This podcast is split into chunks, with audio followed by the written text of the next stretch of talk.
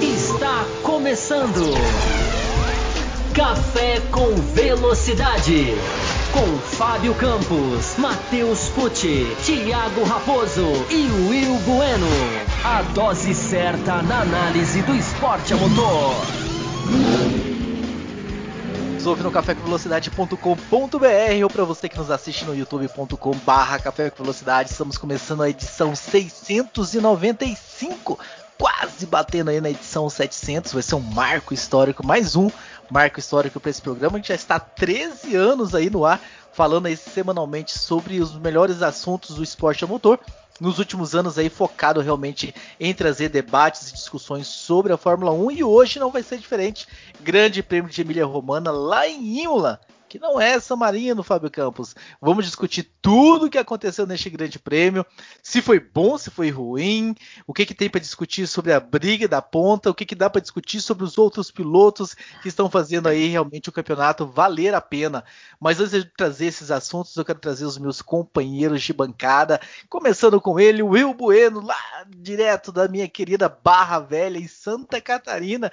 Seja bem-vindo, Will Bueno. Will, essa briga lá pela frente, da, pela vitória, pelo título, parece que veio para ficar, né? No Bahrein a gente ficou naquela dúvida, agora já são duas provas. Já dá para falar, Will, que nós temos uma briga pelo título, uma briga pelo campeonato, ou ainda é muito cedo? Até quando vamos continuar falando que ainda é muito cedo para se concluir algo? Seja muito bem-vindo.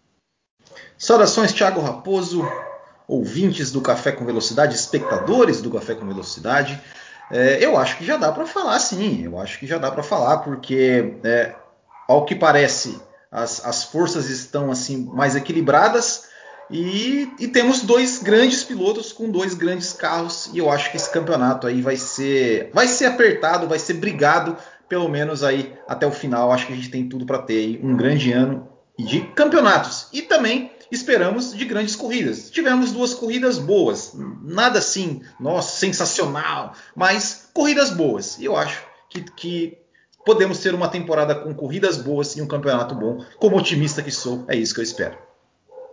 Esse vai ser o assunto do primeiro bloco deste programa. Vamos falar bastante dessa briga entre Red Bull e Mercedes, entre Verstappen e Lewis Hamilton e esbarrando também no Bottas e no Russell, né? Teve muitos e-mails, recebemos uma enxurrada de e-mails. Quero já, quero já agradecer a todos. Faremos o possível para passar pelo menos por todos, ler pelo menos uma pergunta de cada e-mail. Ah, vamos fazer realmente aí de tudo para que isso aconteça nesse programa de hoje e que a gente consiga aí manter o bom andamento. Já no segundo bloco, no segundo bloco a gente vai falar sobre os pilotos que trocaram de equipe de 2020 para 2021, que não foram poucos, como que tá essa adaptação? Quem é que está se dando bem? Quem é que ainda não se encontrou? E eu quero trazer o Fábio Campos, direto de Belo Horizonte, para já dar uma introduzida então neste primeiro assunto, neste assunto do segundo bloco. Seja muito bem-vindo, Fábio Campos. E aí, Fábio Campos? Está mais para pilotos adaptados ou mais para pilotos não adaptados nessas mudanças que tivemos entre Pérez, entre o Vettel, entre o Carlos Sanz, entre o Ricardo e de certa forma o Alonso também que retorna e tal. Esses pilotos mais se acharam numa soma geral ou mais estão perdidos? Seja muito bem-vindo.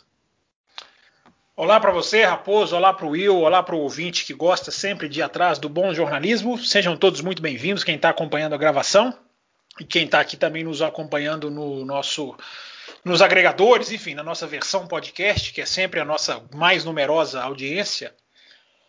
É um bom, uma boa discussão, Raposo. Eu acho que está muito claro que todos estão sofrendo. Né? Não acho que não tem nenhum que não esteja sofrendo, sejam novatos, sejam retornados ou sejam pilotos transferidos. É, é um efeito da pré-temporada curta, é um efeito de um dia e meio só de pista. Mas Fórmula 1 é para ser difícil, Fórmula 1 não é para ser fácil. Estão todos em período de adaptação. Agora, esse período de adaptação tem um tempo, é um período, como a própria frase diz. Não dá para a gente chegar daqui a 3, 4 meses e ainda estar achando que são todos coitadinhos.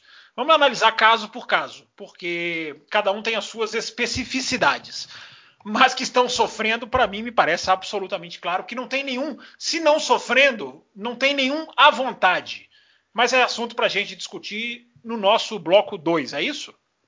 Exatamente, segundo bloco, vamos falar bastante sobre esses pilotos que fizeram essa migração de equipes ou que retornaram à categoria. Fiquem ligados, você está no YouTube ali por volta das 11 horas da noite. A gente entrando, você que está nos ouvindo no seu agregador no formato podcast, vá lá no seu agregador, o segundo bloco com certeza estará lá te esperando também.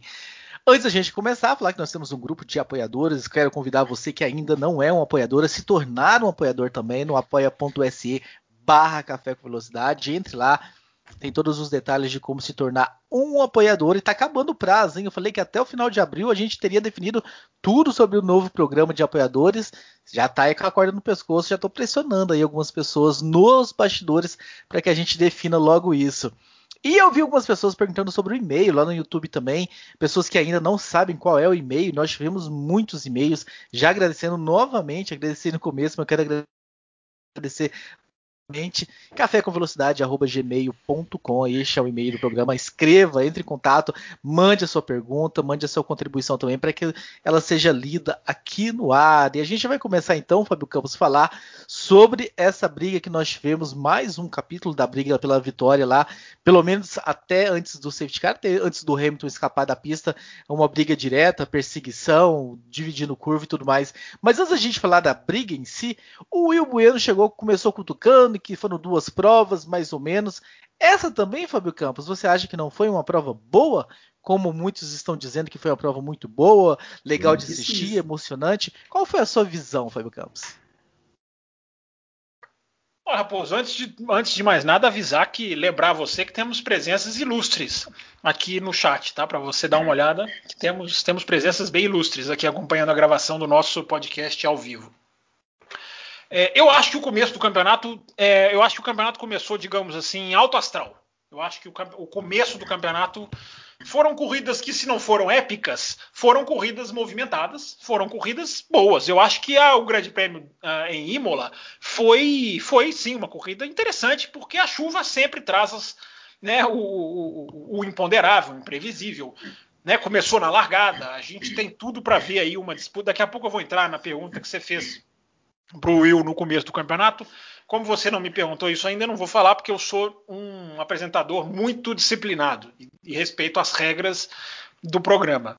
É, mas aí eu acho que o começo do campeonato é empolgante, não só pela perspectiva que joga, mas a gente viu sim um pela no caso do Bahrein pela imprevisibilidade do vencedor, no caso de Imola pela chuva e as reviravoltas que a mesma causou na prova? Eu acho que sim. Eu acho que o começo do campeonato é, não temos a corrida, aquela corrida de altíssimo nível. Ainda não, ainda não temos, mas tivemos sim corridas é, interessantes sim para a gente assistir. Eu acho que o campeonato começou em alto astral. Eu acho que o astral do campeonato tá bom. E aí, então, já te, Pode falar, Will Bueno. Não, só para falar, eu, eu, eu, não falei que a, que a, corrida não foi. Eu falei que a corrida foi boa. Eu não falei que a corrida não, não foi boa. Só falei que ela não foi uma corrida épica, né? Mas enfim. Só para é, esclarecer. É, aí, aí eu, eu, já pego que não épica já é não boa, eu já faço a minha interpretação aqui para já dar uma, uma queimada aqui na, numa lenha na fogueira. Mas então, Fábio Campos, eu passo a pergunta para você, a pergunta que eu fiz aí para o Will Bueno. Já podemos dizer, Fábio Campos, que teremos brigas, disputa pelo campeonato ou ainda é cedo para a gente falar isso? Raposo, uma disputa de campeonato mundial de Fórmula 1 é como aquele equilibrista numa corda entre dois prédios. Né? Ele, ele vai andando, equilibrando ali aquela, aquela vareta na mão, é, ele pode chegar do outro lado, ninguém duvida. Agora ele pode cair a qualquer momento. Né? Eu acho que a briga, o desenho da briga do campeonato ficou mais real. Não há como negar. Não há como negar que agora com duas pistas a gente viu que os dois estão ali num nível muito parecido. A gente vai discutir aqui o carro mais rápido, a atuação, o que, que poderia ter acontecido se A, B ou C tivesse interferido na disputa. Mas eu acho que o equilibrista começou a caminhar na corda. Só que, eu repito, um campeonato mundial de Fórmula 1, dessa Fórmula 1, é o equilibrista que pode cair a qualquer instante, porque duas corridas pode se esfarelar. A gente sabe muito bem que dois vacilos pode, colocando ali quem já está acostumado a ganhar na frente, e eu respondo a sua pergunta, inclusive citando um exemplo. Uh, veja a diferença entre Hamilton e Bottas, que já é de 44 a 16 para ver como duas corridas podem mudar tudo. Mas essas duas corridas ainda não aconteceram. Tomara que não aconteçam, porque o desenho ficou mais claro, sim, de uma briga que, se não foi de altíssimo nível no sentido da pilotagem ali no fio, no fio da navalha, foi em, em Imola foi para mim a, a, o carimbo do, do, final de semana é a questão do erro, né? Quem errar desses dois vai, vai dar uma brecha, não pode errar. O, Rem, o Verstappen não pode errar porque vai perder a pole e perde até a primeira fila se o Pérez fizer o que fez no sábado. Uh, e o Hamilton se errar no domingo é, quase que perde a liderança, mas mesmo assim não perdeu. O alto nível desses dois vai ser a tônica do campeonato. Tomara que a tabela de pontos acompanhe essa disputa, que a durabilidade da Honda não seja falsa, porque a Mercedes já demonstrou. É, Para terminar a resposta, eu vou, eu vou, associar a Mercedes ao nome de um filme.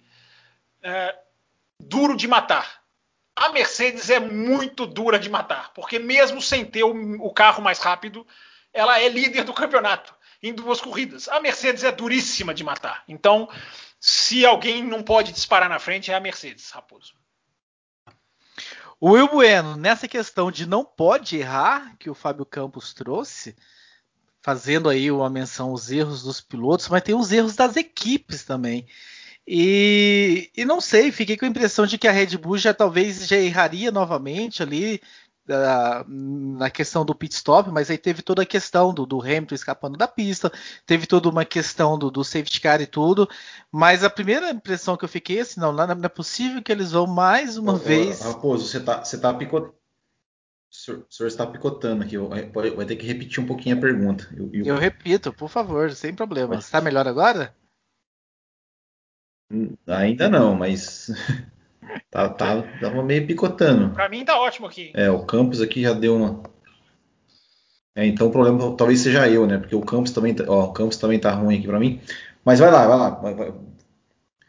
Bem, se, se, você não ouvir a pergunta, o Fábio Campos responde quando a sua conexão volta melhor. Mas, Fábio Campos, essa é a questão das equipes ah, errando beleza. também. Eu fiquei com a impressão de que tá talvez. Tá eu fiquei com a impressão, talvez, Will, então, de que a Red Bull já ia talvez errando novamente ao não marcar, talvez, ali a parada do, do Lewis Hamilton. Mas aí aconteceu tudo empoderável, erro do Hamilton, o safety car e tudo mais. Ah, em termos de, de, pilotagem, não sei se, se, concordam comigo, né? Eu acho que o Hamilton realmente é um erro que há muito tempo ele não errava e cometeu um erro em questões de erro em pista. O Hamilton erra menos do que o Verstappen, mas em termos de equipe, a Red Bull erra mais do que a Mercedes. Isso pode ajudar a equilibrar esse jogo também? É, eu, eu, eu concordo contigo né, na, na questão assim é, de, que, de que talvez a Red Bull teria que, teria que, como o Fábio Campos falou, a Mercedes é duro de matar. Ou seja, a Mercedes é, é dificilmente a Mercedes comete um erro, é difícil você bater, é, eles sempre, sempre é, digamos, é, tem, tem tiram coelhos da cartola, seja em estratégia, ou seja o Hamilton no braço.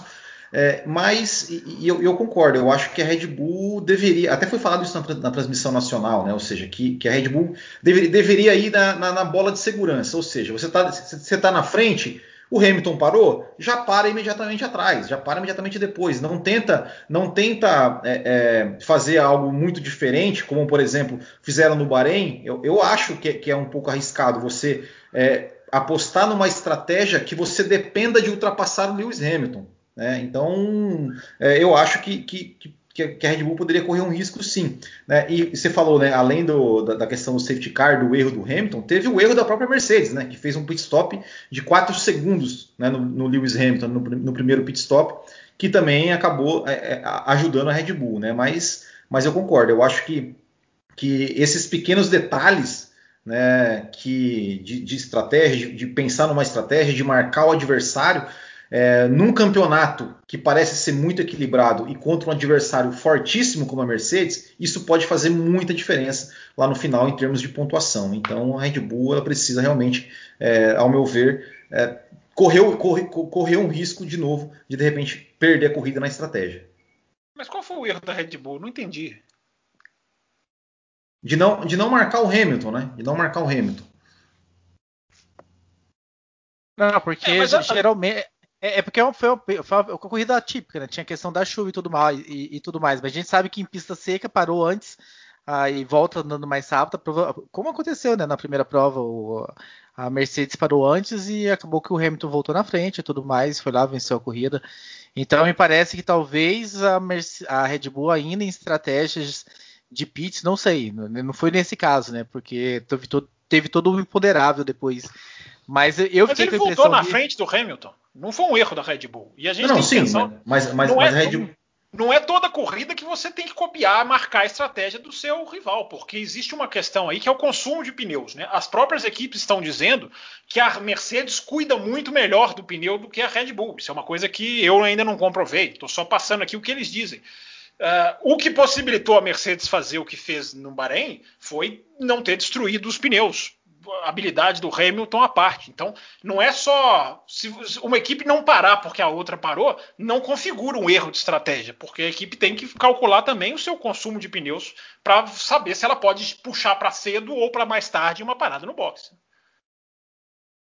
É, não, não eu, eu, concordo, eu concordo contigo. Eu só estou achando assim, igual você falou sobre os erros dos pilotos, eu trouxe também um pouquinho dos erros da equipe. Se, se a Red Bull não erra mais do que a Mercedes, ah, no, nesse histórico que a gente está vendo, nesse pequeno histórico, ah, da, da, até contando ano passado e esse ano aí, em questões de, de parada, de estratégias, se isso não pode também, de certa forma, influenciar. Você trouxe, chamou é, é. bastante atenção dos erros dos pilotos, e eu, eu, quis trazer também uma colaboração da equipe nesses erros também. Diga, Will. É, não, não, é questão assim, não, não, é, não é nem questão de, de, de, ter sido um erro, por exemplo, eu, eu, eu citei a questão do Bahrein. É, foi uma estratégia diferente, né, que o Verstappen ficou mais tempo na pista, e, e dependia de uma ultrapassagem no Hamilton para vencer a corrida. E, e, o que a gente está falando assim, que foi até, até, comentado na transmissão, olha, a Red Bull talvez deveria é, tá, tá, na frente, tá andando no ritmo bom, talvez marcar o Hamilton. Né, o Hamilton parou, o, o, o Verstappen para, até porque é, iria se trocar é, até os compostos de pneu, né, ser compostos diferentes, que estavam com pneu de intermediário e, e depois ia, ia para a pista seca poderia ir, ir mais na, na, na, bola de segurança. E o Verstappen voltou na frente também, porque a Mercedes também atrasou o pit stop, né? Não, não, não, não um, sabemos. Um segundo, não, não, não, acho que o Hamilton não voltaria, aquele um segundo não botaria o Hamilton na frente do Verstappen. Agora, no Bahrein. Dois segundos. A, a, a, no Bahrein, a, Red Bull tinha um jogo de pneus médios e um jogo de pneus duros. A Mercedes tinha dois. A Mercedes podia fazer a esticada mais fácil do que a, do que a Red Bull. Sim, eu não, não tô discordando de você, eu tô falando só de que me parece que a Mercedes erra menos do que a Red Bull. Eu só quis trazer esse, esse fator também, já que você sabe, trouxe o fator. Sabe o que eu acho? Não, é interessante, tá virando uma, uma, um detalhe pra gente debater aqui. É, a Mercedes é o duro de matar, né? É o filme duro de matar é, que eu associo à Mercedes. É, no dia em que a Mercedes erra, como errou por exemplo, na verdade a Mercedes errou no pit stop do Bottas, que foi o pit stop mais claro lá no Bahrein. Mas no dia que a Mercedes tem problema, vamos colocar pilotos e equipes no mesmo conjunto. No dia que a Mercedes tem problema de um piloto bater e o outro piloto escapar da pista ali, quebrar a asa e quase abandonar a corrida, a Mercedes tem um mínimo, ela consegue maximizar, na verdade, minimizar a perda. Vou colocar assim. A Mercedes Sim. tem essa capacidade, Hamilton e Mercedes juntos, o Bottas um pouco menos, é, de minimizar a perda, porque era um dia da Mercedes perder muitos pontos. Né? É, no Bahrein, ela tinha o carro mais lento, ganhou a corrida. Em Imola, ela não tinha o carro mais rápido, mas era para ela ter tomado 25 a 0, quase 25 a 0. Contou, evidentemente, com a sorte, entre aspas, da batida dos dois filhotes da Mercedes, que acabou ajudando o Hamilton, porque colocou o Hamilton de novo na volta do líder, e aí o Hamilton arrancou para ser segundo. Contou com esse, com esse fator, que é sorte, mas não é. A gente a gente tem aqui um. A gente questiona a, a, palavra sorte. Nosso programa tem 13 anos, tem uns 12 anos e meio que a gente questiona o significado da palavra sorte aqui no ar. É, mas o, o, a Mercedes é dura de entregar o saldo para mim é duas corridas, Red Bull mais rápida, a Mercedes líder do campeonato. Por isso que é o equilibrista na corda. Se a Red Bull vacila duas corridas, é dificílimo buscar a Mercedes. É dificílimo buscar a Mercedes. Trazendo o primeiro e-mail do Ernesto Fonseca Veiga, né, ele diz que início de temporada está sendo esse, hein? Vocês acham que é muito cedo para afirmar que 2021 será o ano de tão esperada batalha de Hamilton e Verstappen? Do início ao fim, ponto a ponto, GP a GP, como temos visto até aqui? Como estão as expectativas de vossas senhorias após essa segunda excelente corrida da temporada? O Max foi dominador nessa corrida, não há muito o que contestar sobre a sua performance. O cara é gênio e está cada vez mais maduro, mas não podemos deixar de analisar que o ritmo do Lewis está muito bom e não fosse o raro erro do heptacampeão, poderíamos ter visto mais uma vez uma briga pela primeira posição, como vimos no Bahrein. E o que dizer da sorte do Hamilton, então, Fábio Campos? Ele falando aqui da questão sorte que você trouxe. Até quando comete o que talvez tenha sido o seu maior erro nas últimas temporadas, ele ainda consegue sair da situação com um prejuízo menor do que o esperado e a recuperar posições na base do talento inquestionável que tem. Então, Will Bueno, ele faz a seguinte pergunta. Diante disso, fica a minha pergunta quanto o talento e a experiência do Hamilton podem pesar na disputa do título 2021, ainda que a Red Bull continue mantendo uma leve superioridade de equipamento. O Max já está pronto para ser campeão na disputa contra o Lewis Hamilton?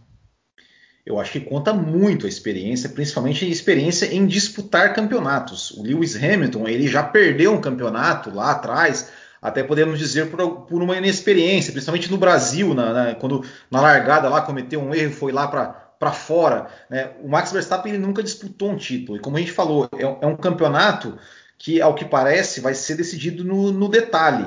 É, e uma coisa que eu estou curioso para saber é, é, como é como é que vai se desenrolar essa briga mais além do campeonato, uma briga de, de repente, eles. Porque assim, no Bahrein teve a questão dos limites da pista, nessa corrida teve a questão lá deles se, se tocarem na largada logo, logo, um vai começar de repente a reclamar com o outro, a, a, a querer né, é, é, é, uma, uma, uma, relação mais ríspida. É, e aí a gente tem que ver como é que o Verstappen vai, vai, vai reagir a isso. Se o Verstappen cometer um erro, que jogar uma corrida fora, como, como que ele vai reagir a isso? O Hamilton já é um cara mais cascudo com relação a isso. O Hamilton já passou por situações dessas. Ele já perdeu um campeonato para um cara menos talentoso do que ele. Ele já perdeu o campeonato por, por erros de, de inexperiência.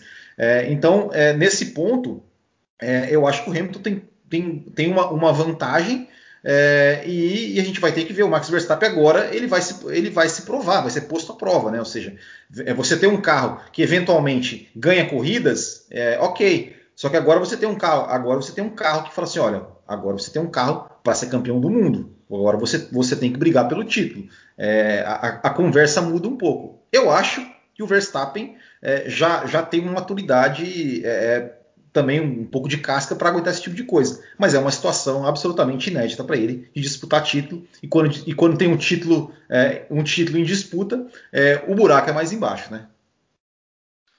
Sabe, sabe Exatamente, Fábio Campos. Só para você concluir, quero registrar também que o Felipe Duarte aqui mandou um e-mail sobre isso também, falando que o Hamilton tem a oportunidade de fazer a melhor temporada da sua carreira, já que vai ter uma briga nesse momento, né? Porque geralmente foi um campeonato sem muita briga, sem muita disputa, onde parecia que era muito fácil. E, e ser campeão, talvez, nessas circunstâncias, com um carro ah, inferior, seria o momento do, do Hamilton, talvez, mostrar que não era só carro, para alguns críticos que ainda temam, temem em falar que, que Hamilton só consegue o que conseguiu, chegou nos números que conseguiu porque tinha o melhor carro? É, quem fala isso é porque não assiste as corridas de Fórmula 1, né, Raposo? São aquele, é aquele cara que abre a página da, da, do, do, do, site e vai lá ler a notícia na segunda-feira, né? Porque não, não, é, não tem como. É claro que uma, o carro pesa muito, é aquela discussão que a gente já cansou de ter aqui. A Fórmula 1 tem que ser mais humana, tem que, tem que colocar mais o fator braço. A, a régua é desequilibrada, é a balança, na verdade, é desequilibrada, mas não dá para dizer que o Hamilton só é campeão porque tem o melhor carro. Basta assistir Hungria, é, Turquia, por exemplo, no final do ano passado, e Bahrein, duas semanas atrás, para citar duas aqui recentes, é, fáceis de se acessar lá na F1 TV, por exemplo. O que eu estava pensando, Raposo, aqui, na hora dessa pergunta do ouvinte anterior, é, a gente fica muito preocupado em. A gente começa o ano a, a, a, carência do fã de Fórmula 1 é muito grande, né? De ver uma disputa de título.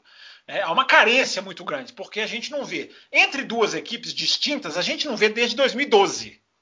Olha só, a gente já vai para uma década quase, sem, vendo dois pilotos de, uma, de equipes diferentes baterem de frente. E eu acho que todo mundo tem a sensação do equilibrista na corda. Que eu falei no começo do programa. É tá equilibrando, mas pode cair a qualquer momento. Pode chegar do outro lado, mas pode cair a qualquer momento. Eu acho que a gente está muito preocupado já em, em, em, olhar lá na frente se vai ter briga de título ou não, e é perigoso a gente deixar de saborear o, o momento atual, o presente, porque na hora que eu vi a largada do Verstappen, os dois chegando para aquela primeira curva, aquele roda com roda, eu falei: é isso, não precisa de título mundial, precisa disso. É, é a licença poética que eu sempre faço aqui há muitos anos. Corridas são mais importantes do que campeonatos né? e o ouvinte do café, inteligente, nunca questionou, porque entende, apesar de ser uma licença poética, é, o, o, valor é isso. A gente testemunhar o que a gente viu é, no Bahrein e em Imola podem ser corridas melhores, não há a menor dúvida. É, e a nossa, o nosso padrão de exigência aqui no café não é baixo. O ouvinte também já sabe disso. Mas o que a gente viu, vamos falar só de Verstappen e Hamilton, o que a gente viu nesse final de semana e no Bahrein é, é, é, o confronto direto, é o que a gente realmente quer. E é o que o fã de Fórmula 1 ele é carente, sim, porque a gente tem muito pouco confronto direto na Fórmula 1. O Hamilton deu uma entrevista, eu acho que foi no sábado, né? Para o Valzec, aquela entrevista ali que o cara desce do carro. E eu espero que a televisão brasileira esteja passando essa entrevista agora, deve estar, né? É, e o Hamilton falou, é muito, eu acho que foi nessa entrevista, é muito melhor do que do que disparar e ganhar. Ter briga é muito melhor. O Hamilton falou com todas as palavras aquilo que a gente já disse aqui, que é muito óbvio. É muito melhor ter esse tipo de campeonato do que a falta de diversão que os pilotos têm é, é, é quando disparam na frente. Que o Hamilton, nós já dissemos aqui, não gosta disso.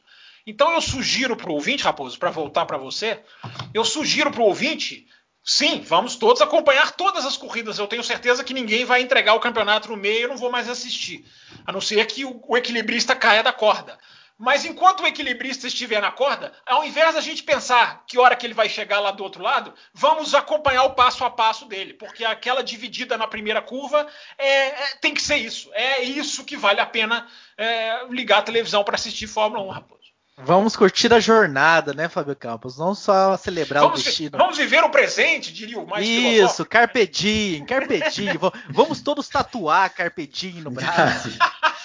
vamos escrever aqui embaixo, ao invés de escrever os nossos arrobas, vamos escrever, aproveitem as corridas, porque se for nesse, dá para melhorar as corridas, já falei, dá para melhorar, pode ser melhor. Vamos lembrar de 2019, as pérolas de 2019. Mas a gente está vendo um confronto direto, e isso é muito legal, né? Eu sei, eu sei, que o Will tem carpedinho tatuado no cox, mas deixa tem, esse assunto para depois. Como é que você sabe? Ah, o Marcelo, o Marcelo Cesarino, nessa onda, ele falou aqui, ó, a imprensa não está exagerando em pensar que o campeonato vai ser disputado ponto a ponto até o final. Isso não aconteceu nos últimos cinco anos. Não botam fé que o Lewis Hamilton e a Mercedes vão decolar como sempre, Will Bueno? Olha, é, é, uma possibilidade, né? A Mercedes ela sempre, é, é ela sempre faz isso. É, o Fábio até citou que a última, a última vez que teve briga de duas, duas equipes foi 2012. A gente teve 17 e 18 que parecia que ia ter briga. Né? Ou seja, o, é, Vettel chegou até o final, né? O Vettel é. chegou a liderar o campeonato. E, e, é, e essa é, né? Até, até assim, é, eu, eu, sei que o Fábio Campos é um defensor, mas eu sou, eu sou, eu sou contra essa pontuação alta, que se o cara perde uma corrida, ele fica 25 pontos atrás. Era muito melhor perder uma corrida e ficar só 10. Mas enfim, é, eu acho, eu acho que é possibilidade sim do, do, do Hamilton e a Mercedes. É, porque é, é, o que eu estava comentando antes. Se o Verstappen, de repente, numa corrida comete um erro, é, e, fica, zero, né, já, já é mais difícil de buscar, né? É, é, é, o duro de matar. Ou seja, buscar a Mercedes é muito difícil. Se manter na frente da Mercedes já é difícil, né? Vide, né? Vettel, Ferrari 2017 2018. Buscar a Mercedes, então, é praticamente impossível. E vale lembrar que o Hamilton nunca venceu as duas primeiras corridas do campeonato na carreira dele. Exato. E mesmo assim é sete vezes campeão do mundo. E em 2018, não muito tempo atrás, o Hamilton só foi ganhar a primeira corrida na quarta prova do ano. Então, é o, o alto nível da Mercedes, para mim, continua, mesmo com o erro do Bottas, na, no pit stop do Bottas, mesmo com um grande prêmio como aquele da Alemanha de 2019. Evidentemente, ninguém é perfeito num, é, 100% do tempo, e a gente viu isso do Hamilton, né? Que eu acho que é um dos destaques que a gente tem que falar nesse programa. Acho até que o e-mail já abordou isso. Né? A, a gente viu o Hamilton errar. Isso é uma coisa raríssima da gente chegar aqui na segunda-feira, dia de gravação do podcast, e dizer: olha, olha, olha que erro do Hamilton tão claro. A, a gente viu até isso. Ou seja, é aquilo que eu falei. No Bahrein foi o altíssimo nível no fio da navalha. Em Imola foi quem erra perde. O Verstappen no sábado, o Hamilton no domingo. E sobre o erro do, do Hamilton, Fábio Campos, o Michael Kinopak pergunta aqui pra gente se ele não merecia punição por ter dado uma ré enorme. É, hoje você vai ter. Raposo, se você conseguir ler o nome de todos que mandaram e-mail hoje, você sai como uma das grandes. Você sairá dessa edição como uma das grandes ancoragens da história do programa, hein? Porque foi uma chuva de e-mails. Muita gente, inclusive, e daqui elogiando. Daqui a pouco eu vou falar o motivo. Daqui a pouco eu vou falar o motivo. Isso eu vou deixar para o fim do blog. Ah, tá. Ah, tá. Eu, vou, você tá. eu ia falar agora, então eu vou deixar você falar. E... Então. Tá certo. Tá certo. É, o Hamilton voltou para a pista de ré de maneira muito cuidadosa, muito lenta. Ele não entrou na pista de qualquer maneira. É, não existe uma regra que fala que o piloto não pode dar ré é, na área de escape e voltar para a pista. Então eu acho que não. Eu acho que não, Kino. O grande Kino, né, que é o nosso ouvinte aí também das antigas, ouvinte do café dos quatro costados. Mas eu não é Will. Não tem regra que impede. Eu acho que ele é. não fez nada de errado. Ele não voltou perigosamente. Tem, tem piloto que volta de frente muito mais perigosamente. Ele foi devagar ali, achou ali o cantinho e foi embora, né? É, eu acho, eu acho sim. É, não, não tem regra, ok. É, mas eu acho que isso acho não que deveria... deveria ter sido punido. Não, não, não. Eu, eu, eu, não acho que ele deveria ter sido punido, mas eu acho que a partir de, do, do que aconteceu em Imola, deveria se ter é, uma regra, um cuidado para não abrir precedente para algum piloto entrar de ré de maneira perigosa. Eu acho que, eu acho que deveria ser, ó, ok, o Hamilton entrou, não tem regra, mas ó, a partir da próxima corrida não pode entrar de ré, ou se for entrar de ré tem que ser em, em situações, é, enfim, eu, eu, eu, acho que deveria, deveria, é, deveria ter-se um cuidado com isso. Né, porque... Não, mas eu acho que ele voltou ali na, na tosa, não, também, lenta, ele não, ele não fez nada de arriscado ali. Não, concordo, concordo. Eu só, eu só acho que, que deveria-se é, é, ter uma alteração, ter uma, uma orientação, ter é, é, dar, dar um, um, um, um, foco nisso, nessa parte só pilotos. O Hamilton fez isso aqui e tal, não foi, de, não foi perigoso, mas isso não quer dizer que vocês podem ficar entrando de ré em qualquer pista. Enfim, eu acho que deveria ter um, ter um, um certo cuidado para não abrir um precedente para. Porque é perigoso, o cara tá de ré, chega alguém ali e bate de frente, é, é, é enfim, é, eu acho que deveria ter, ter só uma, uma atenção da direção de prova com relação a isso. Tá, se tiver o Grande Prêmio de, de Imola no ano que vem, o Hamilton roda, o Mazepin rodar na tosse e voltar de ré, você vai achar errado ou certo? se o Mazepin. Não, é, então. Se, eu, ele eu... Fizer, se ele fizer exatamente o que o Hamilton fez, vai, volta ali no cantinho e acelera. Você vai é, protestar aqui no cara, café cara, ou você vai. Eu, eu, honest, assim, eu, eu, eu honestamente, como eu falei, como não tem regra, ok, mas eu honestamente, eu acho que isso não deveria, não deveria poder. O piloto entrar de ré na pista. Eu, eu acho que não deveria. É, eu, eu acho que, que, por mais cuidado que ele tenha, é uma, é uma manobra perigosa. Então, eu acho que não deveria. Não acho que o Hamilton deveria ter sido punido, porque, como eu falei, não tem regra. Mas eu acho que deveria, deveria ter uma regra de que, ó, de ré não. Dá ré ali fora, dá, um, dá uma volta, mas de ré não. Eu, eu, eu, discordo um pouco. Eu acho que depende da curva. O cara voltar de ré na Ruge, ele pode ser punido. O cara voltar é, de até... ré na, na, Tosa, eu acho que ali é, dá para voltar. Então, mas, mas, isso, mas, isso, deveria ser específico. Por exemplo, vamos, vamos, pegar o caso do Ricardo em Baku, que ele bateu, deu ré e bateu no Kvyat. É, ali, ok, talvez dar uma ré, mas só que eu acho que deveria, deveria ter uma orientação com relação a isso. Deveria ter uma, uma, uma coisa, ó. Mas Will, é, só tratar, é só tratar a ré como trata de frente. Você volte para a pista com segurança. Tanto de ré, de freio de lado ou capotando. É. Né? Não tem aquele filme. Tem outro filme que o cara. Como é que é aquele filme que o cara estaciona o carro capotando? Ele só, só estaciona o carro dele capotando. É, se você quiser voltar para a pista capotando, volte. Mas volte com segurança. O exemplo é. do Azerbaijão é, é bom, porque, aliás, ali, né? Ali não é uma curva. A curva é de 90 graus, como são quase todas ali no, naquela pista, mas os caras estão vindo de uma reta mais rápida, né? Eu acho que na Tosa, aquele ponto ali não é. Eu, enfim, resumindo, eu acho que a regra tem que ser de frente ou de costas, volte com segurança. Se você voltar atabalhado como voltou o Vettel em Monza, na, na, na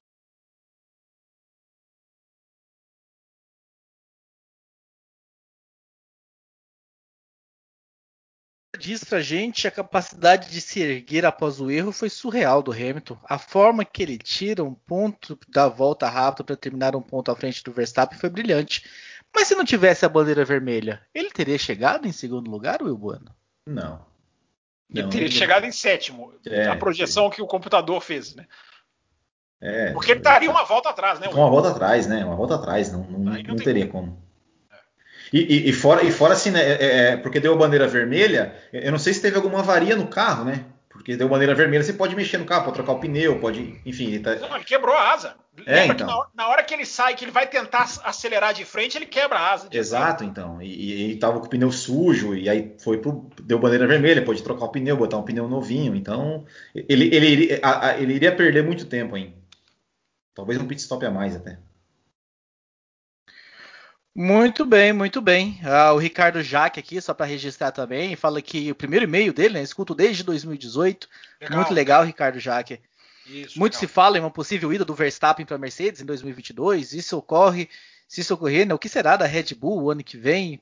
Pérez e Gasly uma possibilidade? É engraçado porque tem tanta gente que dá como certa a ida do Verstappen para a Mercedes o ano que vem. O, o, o, Verstappen tem contrato com a Red Bull até o final de 2023, se eu não estou ah, enganado. Ah, Fábio Campos, então, então eu vou ter que falar, eu vou ter que falar, porque o pessoal do grupo falou que eu, que eu escrevi isso no grupo, o pessoal falou que eu não falei no ar que eu arreguei. Eu falei assim: se contratos fossem respeitados, não existiria divórcio. Esse... Falei. não, peraí. Um contrato com uma equipe, um contrato com uma super estrela de Fórmula 1 é bem diferente de um divórcio. É muito mais fácil divorciar. É eu não estou é, fazendo é, nenhuma é, referência a ninguém aqui nesse é, podcast. É, di, é, diferente, né? Porque, porque a equipe não leva metade do que é seu. Para tirar o Verstappen, eu achei, eu achei que você ia brincar falando das cláusulas de performance. Certamente tem, todos os lados admitem que tem cláusulas de performance para o Red, Red, Bull perder o Verstappen. Agora, quem garante que essas cláusulas de performance serão atendidas? A Red Bull rápida como está. Quem garante que o Verstappen, se tiver na briga pelo título, vai necessariamente querer trocar de equipe? Eu acho que tem muita gente colocando isso como certo. Primeiro que eu acho que o Hamilton não vai mais se aposentar. Eu achava isso antes do Grande Prêmio do Bahrein. Não acho mais. Acho que ele não vai se aposentar, não vai sair da Fórmula 1 vendo, brigando roda a roda e principalmente vendo 2022, que pode ser mais roda a roda ainda. Uh, eu já mudei de ideia em duas corridas. Acho que o Hamilton não sai da Fórmula 1, principalmente se perder para o Verstappen. Não sai. Agora, se sair, o Verstappen tem contrato e por mais que contratos sejam quebrados, contratos de superestrelas não são tradicionalmente quebrados na Fórmula 1. Eu sempre falo, se só dinheiro bastasse, a Toyota tinha tirado o Schumacher da Ferrari. A Ferrari jamais deixou, a Ferrari jamais assinaria. E o Schumacher nunca saiu para ir para a Toyota. Muito bem. Mudando de assunto, vamos falar do acidente entre o Bottas e o Russell, já que estamos falando de Mercedes, vamos falar da segunda Mercedes, que foi um assunto também que movimentou muitos e-mails. E antes de trazer os e-mails, eu quero dá saber. Dá tempo nesse bloco, é? Não, dá, dá tempo. Entendi. Quero saber a visão de vocês. Fábio Campos, começando com você. Uh, muitos. Uh, ouvi a internet muito dividida, alguns falando que o Russell errou, tinha espaço ali de sobra para ele, chorou sem, sem motivos. Outros falando que o Bottas fez um movimento muito perigoso e que levou o Russell. Eu sempre lembro, Fábio Campos, de uma frase que você traz que é muito. Você ver que eu presto atenção no que você fala. É muito raro, hein? Isso é raríssimo. Deve não, ser uma daquelas presta... frases bem estrondosas. Prestar atenção em você é sempre. Concordar que é raro. Ah, mas sim. prestar atenção é, é sempre. De que da falta que faz uma experiência ao vivo no autódromo para o fã, para ver como é que as coisas acontecem numa fração de milímetro, como a, a, pista é muito mais estreita estando lá ao vivo do que na televisão, de como precisa de perícia, de como as coisas não são tão fáceis como se parece do sofá. Qual a sua visão, Fábio Campos, do acidente entre os dois? Eu vou repetir aqui, Raposo, o que eu coloquei lá no meu Twitter hoje à tarde, lá no arroba campusfb. Você tem Twitter? Tenho, tá, arroba campusfb. Você também tem Twitter, embora não use. Uh, e o Will também tem Twitter, embora use mais ou menos. Só aquele integrante do café aqui que me fugiu o nome dele. É, Matheus Pucci, se não me engano. Esse é twitteiro firme, ferrenho. E troca e, ideia e, lá. E esse, e esse, programa tem Twitter também? Esse programa tem o arroba café velocidade. Falta um seguidor, hein, para chegar a 3 mil. Um, na última vez que eu olhei, agora antes do programa. É, vamos chegar a 3 mil essa semana, sem dúvida. Tenho muita fé nisso. Mas não vai ter promoção dessa vez. Agora, só para responder a sua pergunta, Thiago Pereira Raposo, eu, o que eu coloquei no meu Twitter foi algo que você também já me ouviu falar aqui no café e certamente se lembrará. Talvez essa entre entre as que você não concorda. É, o, o, pensamento race control que domina muita, muito dos fãs e é a culpa da FIA, é culpa da Fórmula 1, porque por anos e anos e anos a Fórmula 1 puniu é, indiscriminadamente qualquer raspão, qualquer toque, qualquer coisa. A Fórmula 1 levou o fã a pensar, como um diretor de prova, é, de achar que tem que ter um culpado sempre.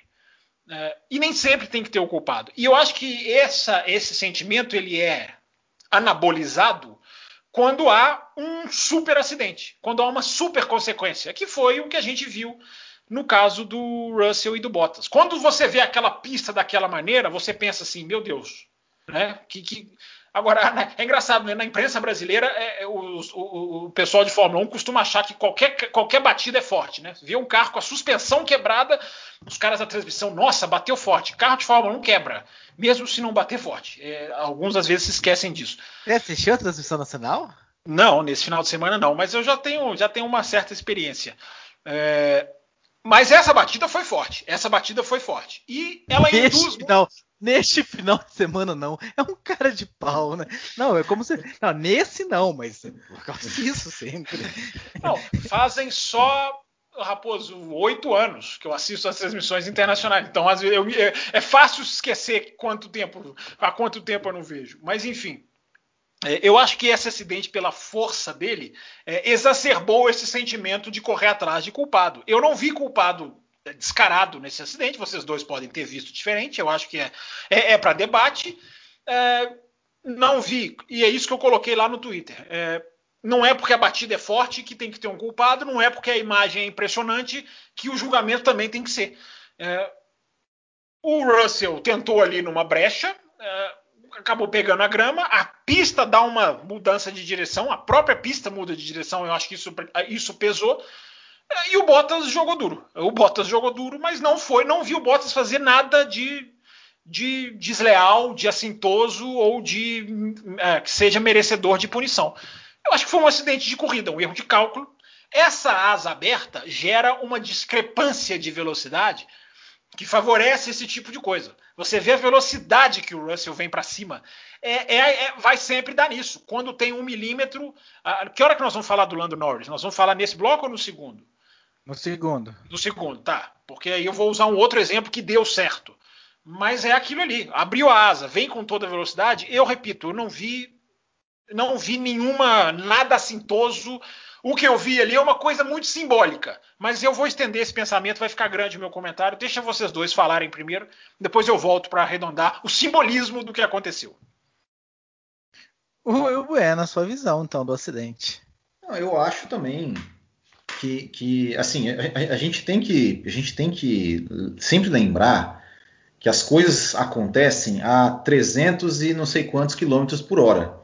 Né? Então, então, assim, eu concordo que não vi nada de assintoso no Bottas. Acho que o Bottas, se você pegar a imagem, é, você vê que tem espaço ali, tem espaço, né? O, o cabe um carro, ou seja, o, o, o, Russell tá com as quatro rodas na linha, é, na, na, linha branca, é, para dentro, dentro, da pista. E, e, e, na imagem seguinte, quando ele bota a roda na grama, é, o Bottas está ali no mesmo espaço, então assim, não, não foi nada assintoso do Bottas. É, só que o Russell está ali a 300 por hora. O Bottas, né, obviamente, foi, foi, foi como o Fábio Campos falou, jogou duro. Ele, talvez ele se assustou, calculou mal e foi para a grama. Grama estava molhada, bateu. É, acontece. É, e assim, e, e, é compreensível que no, no, momento o cara acabou de bater a 300 por hora, é, é, compreensível que ele saia do carro nervoso, é compreensível que ele acha que o outro é culpado. É, e, e, ok, o, que eu, o que eu só não acho compreensível é depois ele na, lá nas redes sociais falar que ah, porque só porque é ele, só porque se fosse, se fosse com outro não faria isso e tudo mais. É, isso que eu acho que daí ele, ele passou um pouquinho do ponto. Né? Mas é, na pista eu, eu não, também não vi nada, não vi culpa de ninguém. É, e não vi, e não vejo problema até na, na, reação do Russell. Acho que o cara tá ali de cabeça quente, né? Acabou de bater a 300 por hora, calor da disputa, né? Enfim. Então eu, eu acho que segue, segue o jogo. Também não vi, acho que cabia um carro ali, mas quanto mais intriga entre pilotos, quanto mais pilotos não se derem bem, acho que mais feliz eu fico. Chega da cultura de pilotos amiguinhos dentro da pista. Eu quero rivalidade, eu quero pilotos que não se conversam, eu quero pilotos que, que, que não se olhem na cara, para que ter uma disputa Você na quer pista. um piloto mostrando o dedo igual o Bottas fez pro Russell ou não? Isso, eu quero, quero, quero que um odeie o outro na hora da despedida, dividida de curva, que seja realmente ali o máximo. Che, che, chega de Vettel e Hamilton, chega de amiguinhos, de um defendendo o outro. Eu quero, quero pilotos que, que, que duelem dentro e fora da pista para que fique cada vez mais interessante. Trazendo algumas. Diga. Enquanto você alinha as mensagens aí, eu ia abrir o chat aqui do pessoal no YouTube e eu fico, você fica cinco minutos com a janela fechada, na hora que você abre o chat vira aquela, aqueles letreiros de final de filme, assim, que você não consegue ler o nome de ninguém. Eu só vi rapidinho aqui que o Carlos Eduardo Valese contribuiu com o superchat, tá? Com um real. Que é quase, eu tô quase xingando ele, porque é o que ele ganha por segundo. Né? Mas ele contribuiu. Fica, fica, oficialmente eu agradeço ele, extraoficialmente eu puxo a orelha dele. E ele tem direito a fazer uma pergunta, né? Sempre lembrando. Ah, ele não mandou a pergunta? Ele então... não mandou, ele só, ele só doou. Ele é um rapaz muito generoso.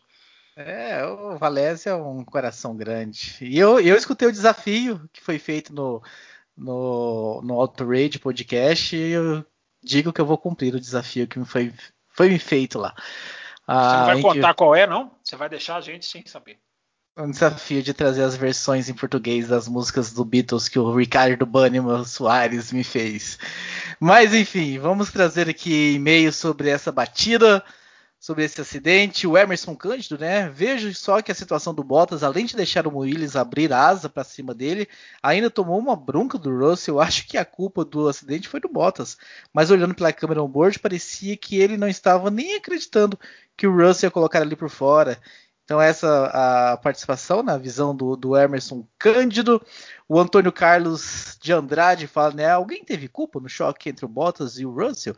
A reflexão que o Bottas precisa fazer, no meu ponto de vista, é que ele teve culpa sim. Explico. Enquanto o companheiro de equipe com o mesmo equipamento faz a pole e disputa a vitória do GP, ele classificou mal em oitavo e estava sendo ultrapassado por um dos piores carros do grid no momento da batida. Ele é culpado por ter se colocado naquela situação que o levou a tomar uma forte pancada da Williams. Ah, a, a, temos participação aqui também. Deixa eu pegar mais um aqui embaixo. Ah, o nosso querido Marcelo Cesarino, né? Ele manda aqui pra gente falando sobre o acidente do Russell Bottas. Tem a opinião de que os dois erraram. Tem a impressão de que será um ano complicado para eles. Um possível piloto para Mercedes. Ah, a cada corrida. Ah, não, essa foi a, foi a, conclusão do Marcelo Cesarino. E é isso. Ah, os comentários aqui, né? O pessoal Sim. vendo culpa do o Bottas. mandou a pergunta aqui, Raposo. Ele perguntou quanto tempo de programa já passou. Inclusive, é, inclusive ele é fez uma outra. Ele repetiu a doação. Né? Um canalha. É um canalha. Que bom, que bom. Que cada vez que você, cada vez que você cutucar ele, que ele. Aliás, não foi o Marcelo Cesarino, não. Desculpa, foi o Marcelo Carvalho que fez, que fez essa conclusão. O acidente do Russell Bottas tem opinião de que os dois erraram, tem impressão de que esse será um, um ano complicado para ele, né? Para o Bottas. Então, fica registrado aqui. Desculpa, Marcelo Carvalho, não era o Marcelo Cesarino, era o Marcelo Carvalho que acabou mandando essa pergunta, respondendo o meu querido Carlos Eduardo Valese, já que ele contribuiu com o super chat. 48 minutos e 19 segundos até agora, mas você está no YouTube, você tem um reloginho aí, você consegue ver muito bem, mas está aqui registrado para você, meu querido Carlos Eduardo. Seu Carlos Eduardo Valese, você, quando o café com velocidade tem um bloco só, ele vai até uma hora e 10, uma hora e 15. Quando ele tem dois blocos, cada bloco vai até 59 minutos. Então agora está esclarecidíssimo é, preto no branco, para deixar claro. Tem mais e-mail, Raposo? Eu posso continuar Tem. Sobre... Jorge, Jorge Júnior manda aqui pra gente. Meu xará inglês na Williams sempre pareceu ser um piloto sincero, mesmo não sendo exatamente polêmico. Vocês acham que as declarações dele, uh, antes de se, de se, retratar, já mostram algum jogo psicológico para desmoralizar Bottas na briga pela vaga da Mercedes em 2022? É, pois é, aí que está o negócio, né? É, é, é, isso é que eu leio dessa batida. Há ali uma grande disputa que não é pela nona posição, acho que era pra, pela nona, era o Will, que eles estavam é brigando na hora da batida. É, eu sei que os pontos da Williams seriam um marco, né? O Williams não pontua há muito tempo, é, mas ali é 2022. Os dois estão brigando para 2022. Eu não sei o que, o que, se não há alguma coisa, não tenho essa informação, então não gosto de dizer, mas fico me perguntando se não há, não há alguma coisa ali do Bahrein do ano passado, quando eles foram companheiros, uh, interna que a gente não viu, não ficou sabendo, alguma rusga. Teve o que a gente viu e o que a gente ficou sabendo. A ultrapassagem do Russell para cima do Bottas, belíssima, né, no, naquela, na, na, no circuito externo do Bahrein. É, eu repito o que falei, não vejo culpado na batida. Porém, acho que o Bottas não vai ser ultrapassado pelo Russell facilmente. Primeiro que essa situação não vai se repetir tão cedo. Né? Era ali a questão da chuva, é, o desacerto da Mercedes, a dificuldade da Mercedes em aquecer o pneu, fez com que a situação da Williams passar a Mercedes, mas a gente sabe que isso não, não, não se repete com facilidade. Caso se repita, eu não vou dizer que é no mesmo nível que eu tinha sempre a certeza de que o Schumacher jamais seria ultrapassado pelo Barrichello sem fazer o que fez na Hungria.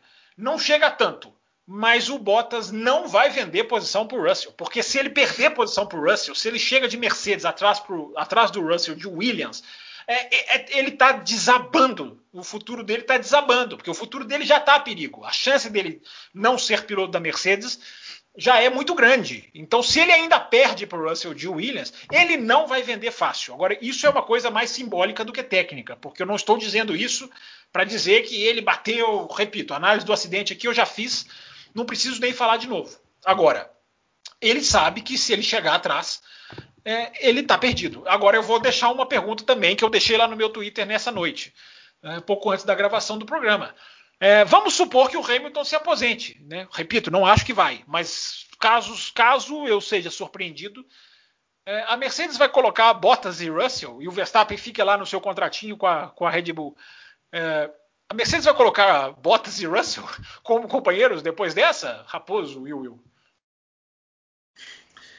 Olha, é uma, é uma boa pergunta, cara. Eu acho, eu acho que, que, que colocaria. Eu acho que colocaria. Eu, eu acho que assim. Nós, nós já falamos tantas vezes aqui, Will, da, da covardia, do não, amedrontamento mas... dos chefes de equipe. Vai botar esses dois. Agora, esses dois são uma pólvora, né? Ou você acha que as assessorias de imprensa farão o que já fizeram hoje com o Russell? Eu, tipo, eu, pede é... desculpas e fica mansinho. Exato, e, e, o Bottas também. Eu acho que o Bottas não, não, não, não, não teria. É, não teria, digamos é, ficou bravo tal, mas, mas eu, capacidade eu acho, de acompanhar o Russell. É, eu acho também. Eu acho que, que, que, é mais fácil o Russell e Bottas do que o Russell e Hamilton, o Hamilton e Verstappen.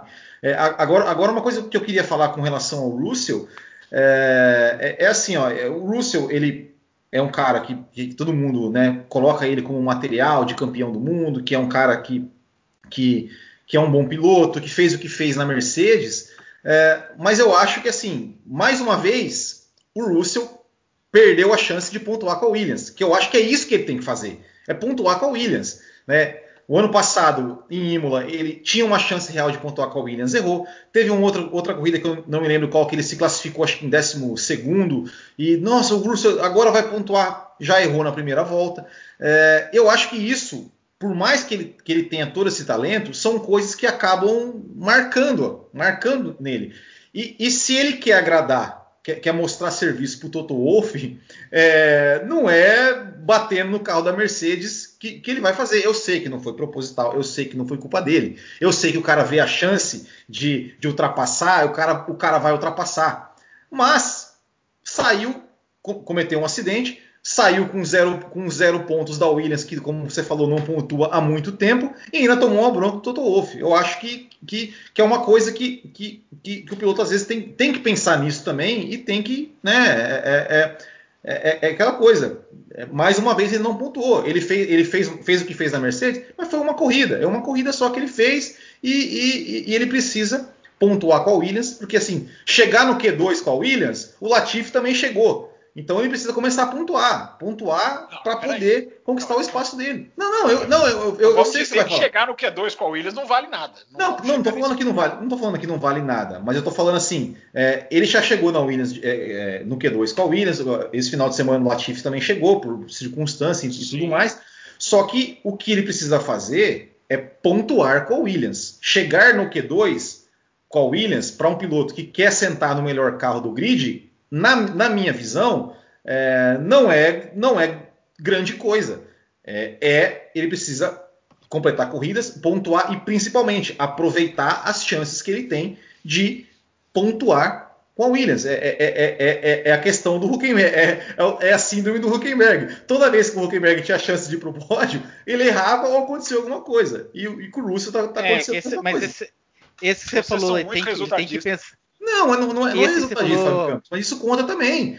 Não, não adianta, não adianta o cara dar show. Não adianta o cara dar show, ultrapassar todo mundo e bater no muro e, fazer não, zero te, pontos. Eu tô te provocando, mas eu acho que a performance dele vai contar mais do que ponto ou não. Eu acho que a performance esse, vai esse, mais. Mas ao meu ver, pensar, a, mas ao meu ver, a performance. Tem que pensar que você falou é, é, é, não tem como pensar ali. Abriu uma brecha, ele levantou e levou um susto com o movimento do Bottas e aconteceu. O ter Sim. que pensar é não ter, ter, ter, tentado a ultrapassagem, talvez. Não, mas, mas é claro, mas, mas, mas é, é, é, a mesma discussão que a gente estava tendo do álbum ano passado. Ah, tem que tentar, viu a brecha, tem que tentar. Mas tem que tentar, mas só que se, se toda vez ele tenta e bate, é, é, é, zero pontos. É resultado, é resultado que, que, que não interessa. Mas vamos voltar ah, é bem diferente, hein? Não, não, ok. Mas eu, não foram culpa do álbum. Não, mas, mas, mas, mas o, que eu, o, que, o, que, o, que eu, o que eu tô dizendo é o seguinte: é, ok, performance vale mais que o resultado. Mas não adianta nada o cara fazer. o resultado ajuda. Você tá dizendo o cara, de, o, cara, o cara de Williams, se o Russell de, de, de, de, Williams ultrapassasse o Bottas, ultrapassasse o Leclerc, ultrapassasse o Sainz, ultrapassasse o Norris, tava lá em terceiro e rodar sozinho e bater, Beleza, ia ser uma boa performance. Aí, mas eu, concordo, aí? aí eu concordo Ia adiantar pra quê? Porque aí, aí, eu concordo com você, porque aí é o fato de bater. Aí sim. Agora, se ele ultrapassa um monte de gente, chega em décimo primeiro, não marca ponto, eu acho que claro, vai contar muito bem para ele. Com certeza. Agora, quando concordo. você fala que o ato de bater prejudica, sem dúvida, sem dúvida, sem dúvida. Então, é... Para fechar esse assunto, Thales Oliveira, né, meio que no sentido do outro e-mail, né, de toda forma, minha questão é apenas uma, independente do culpado no Ocidente, entre Bottas e Russell, o fato da Mercedes ter sido atacada por uma Williams não é mais relevante quanto ao futuro daquele assento da equipe alemã. É muito Aí bem lembrado. Todo... Como é que é o nome dele, Raposo? Thales. É, isso faltou na minha análise simbólica, né, que eu fiz aqui da questão do Bottas não vai vender fácil para o Russell. É, a gente veria. Eu acho que o acidente ficou bem. Eu estou pensando agora que o ouvinte falou isso. Eu acho que o acidente ficou até bom para o Bottas, porque se não bate, é, claro, que eu estou dizendo no final das contas, não estou dizendo que ele bateu por querer, mais uma vez não vou dizer isso. Mas se não bate, ele seria. O, o ouvinte lembrou muito bem. Ele teria chegado atrás da Williams e que seria o desespero para ele. É, é, é, isso acabou aliviando ele. A gente viu sim uma, uma Mercedes. Ele foi tão mal que ele largou em oitavo e foi muito mal na corrida. E ele vinha bem nas, nos treinos livres. É, é, é enfim, ele se perdeu agora. Eu já falei isso, eu não sei se foi aqui ou se foi lá no Loucos por Automobilismo ali na época do Grande Prêmio do Bahrein. Eu acho que o Bottas vai sofrer com esse carro mais instável da Mercedes. Ele vai mergulhar. E eu repito, 44 a 16, já na, na é, pontuação. É. Se ele sonha com o título, é, ele tem que se recuperar já em Portugal. É, e, fora, e fora que assim, né? É, é, o, o, o, Bottas estava em nono, né? Que foi a posição que o Hamilton voltou na relargada. Né? Uhum. Que inclusive, né? relargada que deveria ter sido feita parada, né? Mas. É, então, essa pergunta aqui do Daniel Oliveira, Fábio Campos, rapidamente, ele falou o seguinte: na relargada foi em bandeira vermelha, uh, depois da bandeira vermelha foi em movimento nesse GP. Na transmissão à Band, eu percebi que eles também ficaram meio confusos sobre se seria em movimento ou parado. Na transmissão inglesa, foi explicado o porquê foi, de ser em movimento? Foi. Por favor, então, responda ao Daniel Oliveira e a todos que estão em dúvida. É porque a pista só tinha. Eu só vou passar a informação concordem ou discordem à vontade. É, a pista tinha só um trilho seco. Então a direção de prova julgou que largar, no, largar parado deixaria metade numa situação. Não que o trilho fosse exatamente na reta de largada, mas que seria poderia ser injusto de pôr pilotos parados na, na, na pista molhada e outros com o grid seco. Então esse foi o julgamento deles, essa é a informação que foi passada na TV inglesa. Eu acho até que isso até faz parte do jogo, dependendo do grau de molhado. Se é um molhado que vai causar insegurança na largada, é, é uma coisa. Agora, se é um molhado simplesmente pela justiça ou justiça, isso faz parte do jogo. Agora, hum. eles, eles não explicaram o, o, nível de molhado ali. Eu não, não, não percebi o, tão, o quão molhado estava a reta principal. Mas o critério foi esse. Muito bem. Encerrando o primeiro bloco, quero só agradecer aqui, né, o, o programa esse, da esse primeiro passada. bloco foi excelente, hein? Eu gostei muito. Da, da Thaís Gomes, que teve muita repercussão. Eu quero até que registrar aqui. Se você não ouviu o primeiro bloco da semana passada, eu sugiro que você volte lá e ouça o primeiro bloco. A Thaís nos escreveu, inclusive, falando que inesperada e que honra ter, de certa forma, participado desse bloco especial. Eu fiquei chocada. Por acaso eu escutei o bloco na madrugada de segunda mesmo, mas eu fiquei tão surpresa que eu ouvi de novo agora há pouco para poder respondê-los decentemente. Adorei o bloco especial, como eu sou bem curiosa, eu já tinha até pesquisado algumas dessas dúvidas Esse em é inglês. Detalhe. Esse é o detalhe. Porque... Vocês demoraram a me responder, eu fui atrás e já tinha as respostas, ora bolas. Porque é mais fácil achar as respostas em inglês e mesmo assim vocês trouxeram novas informações e ótimas curiosidades e história, tanto da Fórmula 1 quanto de outras categorias. Muito obrigado por isso mesmo, foi bem legal. Que bom que vocês gostaram das perguntas, mesmo básicas e detalhistas. E agradeço os elogios. É um prazer ouvi-los, aprender e entender melhor de Fórmula 1. Com certeza ganho muito acompanhando vocês. O Raposo perguntou como é que eu conheci vocês. Acho que eu apenas pesquisei podcast sobre Fórmula 1, escutei uns três diferentes e o que mais gostei foi de vocês que acompanho desde então.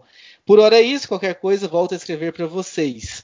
Aí o Matheus Ferreira, lá da Arte Color Gráfica, mandou assim: excelente, Excelente iniciativa que a ouvinte teve. Parabéns por mandar e-mail com dúvidas de iniciante, sem medo de ser criticada. Se alguém criticou, que meu elogio supere toda e qualquer crítica.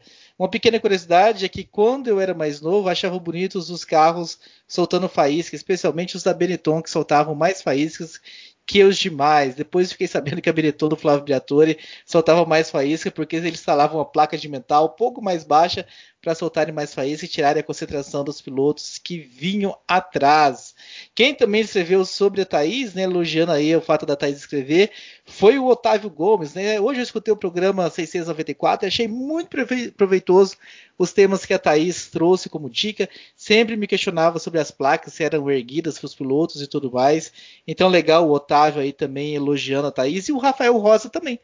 Durante uma das perguntas da Thaís, eu lembrei de um fato interessante. Quando a Thaís pergunta se os pilotos leem aquelas placas, se elas conseguem ler o tamanho e tal, lembro de uma entrevista de um canal espanhol com o Fernando Alonso, onde ele dizia que tinha visto durante a corrida alguém ultrapassar alguém nos telões, uma coisa assim e dizer que enquanto pilotava também tinha capacidade de ver algo que tinha passado no telão na pista. Então o e-mail da Thaís, não só Fábio Campos, gerou um programa, um bloco especial, como também vários ouvintes mandando para a gente só para elogiar então a participação. Muito legal, Thaís, e que outros ouvintes, com base nessa, nessa a iniciativa da Thaís, que também escrevam para a gente, cafécomvelocidade.gmail.com ah, o Otávio Gomes termina dizendo, né? Notei que perguntaram para a Thaís como ela encontrou o café. Aproveita para responder por mim. Eu digitei no Google podcast relacionado à Fórmula 1, encontrei vocês por lá, Subsequentemente descobri que estavam presentes no Spotify e passei a escutá-los pelos apps. Façam como a Thaís e o Otávio. Mandem esse e-mail pra gente falando como é que vocês conheceram o Café com Velocidade. A gente tem curiosidade de saber como é que. Eu achei, eu achei que você fosse falar assim: façam como a Thaís e o Otávio. Procurem no Google Café com Velocidade pra gente ficar, pra gente subir, pra gente subir lá no degrauzinho do Google lá. Fala, é... Will Bueno. Só um registro, superchat do PRBR underline Brunov. Ele não mandou pergunta, só mandou um superchat, então obrigado aí pela contribuição. Um abraço. Um abraço, Legal. Brunov. Nós vamos coisa. encerrando aqui. Só Iríamos rapidinho. encerrando, se o Fábio Campos não tivesse pedido a palavra. Não, já vamos encerrar, mas só agradecer, fazer o reforço de tudo isso que você falou, né, Raposo? Nós nos surpreendemos com a reação de, de, todo mundo do bloco especial que a gente fez. A gente agradece de novo a Thaís, que ela mande mais dúvidas, que as pessoas mandem mais. E para quem não sabe o que a gente está falando, o nome do bloco é tudo que você sempre quis saber sobre Fórmula 1, mas tinha medo de perguntar. É só procurar por esse título, é o bloco da semana passada. Ficou divertidíssimo, ficou com histórias. Enfim, eu e o Will nós pagamos aqui de sabidões, mas tinha coisa que a gente não sabia. Então não existe esse negócio de, de bobo, de iniciante. Não, tem, tem a, a, as dúvidas são sempre pertinentes, sempre proveitosas e o bloco ficou ficou uma delícia. Como esse também, ficou sensacional. Eu espero que não tenha passado do tempo para eu não ter que aguentar o Valese depois aqui me desmentindo. Espero que estejamos no tempo, Raposo. Eu acho que vai dar uma pequena estouradinha, mas valeu a pena. A gente volta daqui a pouco, vocês que estão ao vivo. Nós precisamos YouTube. falar sobre Lando Norris, hein? Precisamos falar. Vamos falar. Vamos falar, voltamos logo em instante, vamos só subir esse bloco aqui. E eu tenho uma tá crítica tá a ele. Ao Legal. vivo no YouTube, o pessoal que está no podcast, corra lá no seu agregador e dá um play no segundo bloco. Até daqui a pouco para você do podcast ou do YouTube.